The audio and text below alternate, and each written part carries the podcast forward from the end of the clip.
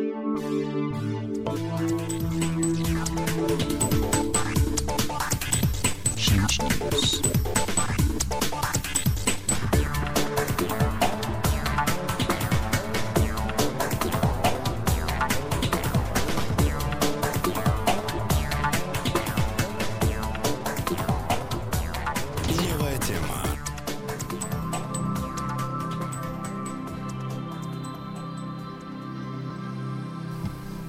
Hallo, liebe Hörer.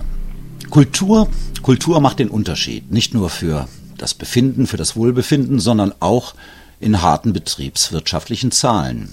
Das gilt wohl intern als auch nach draußen. Also ob ein Unternehmen innovationsstark ist beispielsweise oder ideenlos, ob es pragmatisch ist oder bürokratisch, Kultur macht den Unterschied. Ich spreche zum Thema heute mit Winfried Berner, Gründer und Lenker der Umsetzungsberatung. Guten Tag nach Mitterfels. Guten Tag, Herr Berner. Grüße, Herr Hinsen. Hallo. Herr Berner, Empfindung, Kultur macht den Unterschied. An welchen Auswirkungen spüren wir das? Kultur macht immer dann den Unterschied, wenn Produkte oder Dienstleistungen relativ vergleichbar sind. Ähm, nehmen wir mal ein Beispiel, wo es keinen großen Unterschied macht wenn ein Unternehmen als einziges den einzigen wirksamen äh, AIDS-Wirkstoff auf den Markt bringt, dann ähm, wird man diesem Unternehmen den Wirkstoff aus den Händen reißen, egal wie die Kultur ist. Dann sind die Kunden auch bereit, schlechte Bedienung, mangelnden Service und äh, allerlei übrige Unzulänglichkeiten in Kauf zu nehmen. Aber je ähnlicher Produkte und Dienstleistungen werden, umso wichtiger wird die Frage, wie werden die Leistungen erbracht. Das sehen wir zum Beispiel daran, ähm, in jeder großen Stadt gibt es unzählige Hotels, in denen man übernachten kann.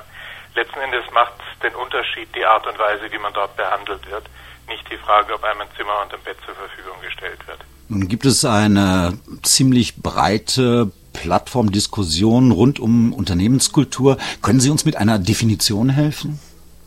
Also es gibt eine ganz einfache und pragmatische Definition meines Kollegen Michael Löhner der hat mal äh, gesagt, Kultur ist die Summe der Gewohnheiten einer Organisation. Das klingt auf den ersten Blick ein bisschen simpel, aber wenn man hinschaut, trifft es eigentlich den Nagel genau auf den Kopf. Äh, am Ende zählen wiederkehrende Verhaltensweisen. Wie verhält sich das Unternehmen intern? Wie verhält sich das Unternehmen gegenüber den Kunden? Werde ich als Kunde freundlich behandelt? Kann ich mich auf Aussagen verlassen? Bin ich als Mitarbeiter in einem entspannten Verhältnis mit meinen Kollegen oder muss ich ständig wachsam sein? Ähm, Im zweiten Fall ähm, steigen auch die Kosten, weil immer mehr Arbeitszeit für Absicherungsaufwand verwendet wird.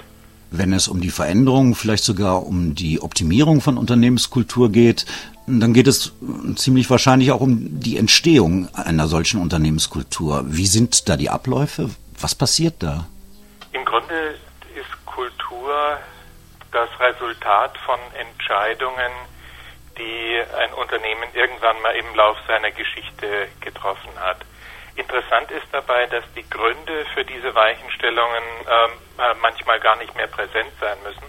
Das kann ein autokratischer Inhaberunternehmer gewesen sein, der schon seit zehn Jahren in Rente ist und trotzdem fragen sich die Leute unter Umständen immer noch, wie hätte der alte Chef die Sache damals entschieden. Diese Mechanismen verselbstständigen sich nach einiger Zeit und dann ist es einfach so, wie es ist. Dann hat man eine bestimmte Art, untereinander umzugehen, mit Kunden umzugehen und die wirkt sich sowohl auf die Akzeptanz als auch auf die Produktivität aus. Sie sprechen, glaube ich, in dem Zusammenhang auch von verwurzelten Glaubenssätzen. Freilich mit dem Hinweis, was gestern noch richtig war, muss heute nicht mehr gelten.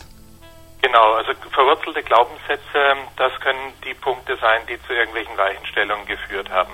Beispiel, irgendein Unternehmen hat versucht, den asiatischen Markt zu erobern. Nur wissen wir alle, der asiatische Markt ist ein Umfeld, das man nicht in einem schnellen Anlauf erobert. Trotzdem ähm, mag es sein, dass das Unternehmen über viele Jahre negative Erfahrungen gemacht hat und dann irgendwann mal zu dem Schluss gekommen ist, für uns ist das einfach kein Geschäft und dann darf in diesem Unternehmen sozusagen über diese Frage nicht mehr nachgedacht werden. Dann ist das Kapitel Asien in dieser Kultur abgeschlossen, auch wenn es eigentlich längst notwendig wäre, auf diesen Märkten präsent zu sein. Schauen wir noch ein wenig auf den Aspekt der Kulturveränderung. Weichenstellungen, welche gibt es? Kulturveränderung ist eine ganz zentrale Frage erstmal zu verstehen, warum verhalten sich die Menschen eigentlich so, wie sie sich verhalten.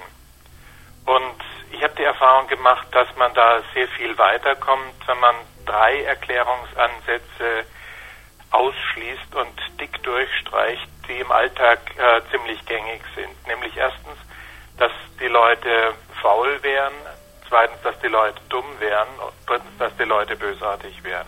Mhm. Selbst wenn es natürlich immer wieder mal Menschen gibt, die träge sind, ist das im Zweifelsfall nicht der Grund, weil bestimmte Dinge unterlassen werden. Und wenn man genauer erkundet, warum verhalten sich die Leute an einer bestimmten Stelle anders, als es für das Unternehmen gut ist, dann stellt man oftmals fest, je genauer sich, man sich mit der Situation beschäftigt, das ist furchtbar vernünftig, dass sich die Einzelnen da so verhalten, denn sie versuchen mit ihren Mitteln und Möglichkeiten ein Problem zu lösen, das ihnen die Rahmenbedingungen eingebrockt haben und die sie selber nicht verändern können. Und solange man nicht verstanden hat, warum das heutige Verhalten vernünftig ist, fehlt einem auch jeder Ansatzpunkt, äh, es gezielt zu verändern. Nur wenn es für die Mitarbeiter sinnvoll wird, sich anders zu verhalten, werden sie sich anders verhalten. Sie bieten zum Thema Unternehmenskultur und Kulturveränderung auch im äh, November ein Seminar in Regensburg, glaube ich, an. Worauf dürfen die Teilnehmer sich freuen?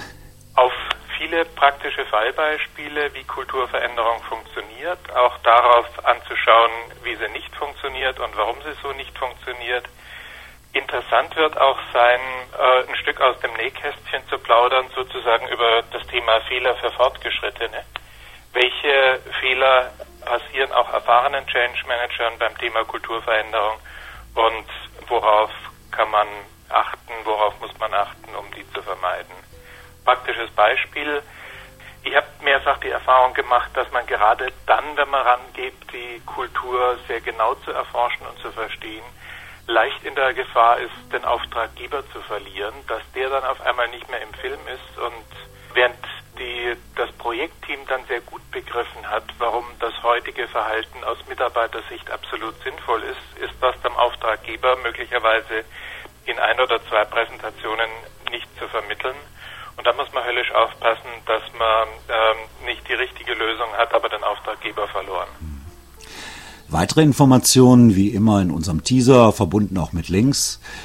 Herr Werner, ich danke Ihnen für dieses Interview und einen schönen Tag nach Mitterfels. Gerne, Dankeschön. Change News.